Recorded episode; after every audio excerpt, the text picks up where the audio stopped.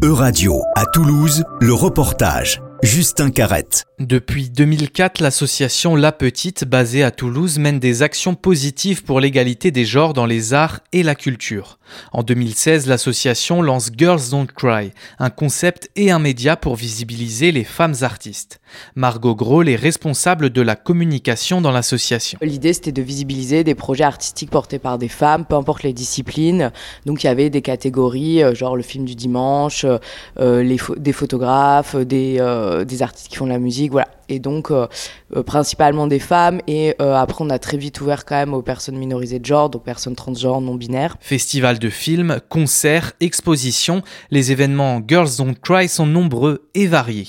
Les artistes qui sont présents ont également des univers singuliers et des origines diverses, mais hormis ces événements artistiques, l'association La Petite a également d'autres missions. On a développé des formations d'abord à destination des artistes femmes euh, pour reprendre confiance en elles, développer leur carrière, etc., avec les freins spécifiques euh, qu'elles peuvent rencontrer liés au genre. Euh, et maintenant, on forme aussi en fait des structures à la lutte contre les violences sexistes et sexuelles.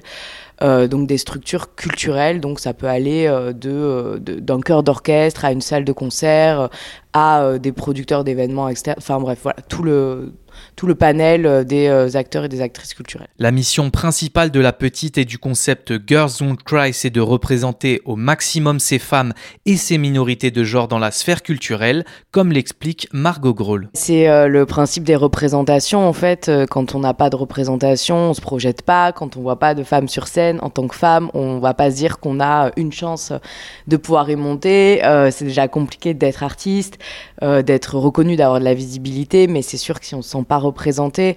Et c'est autant valable aussi pour, euh, bah, pour les minorités de genre, parce que c'est encore pire la représentation des personnes transgenres non binaires sur les scènes. Donc effectivement, visibiliser ça, c'est aussi pour nous faire un travail de transmission et de représentation, et en fait de casser un peu...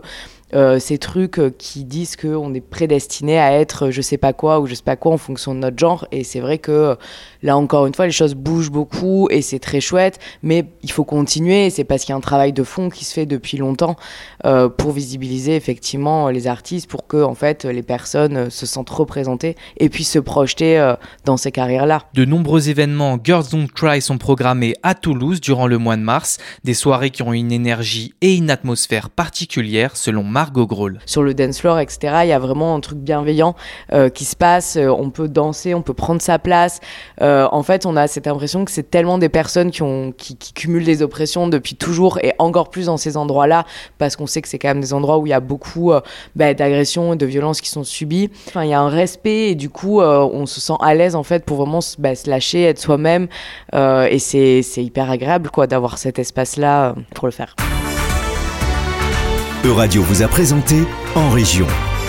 Retrouvez les podcasts de la rédaction dès maintenant sur euradio.fr.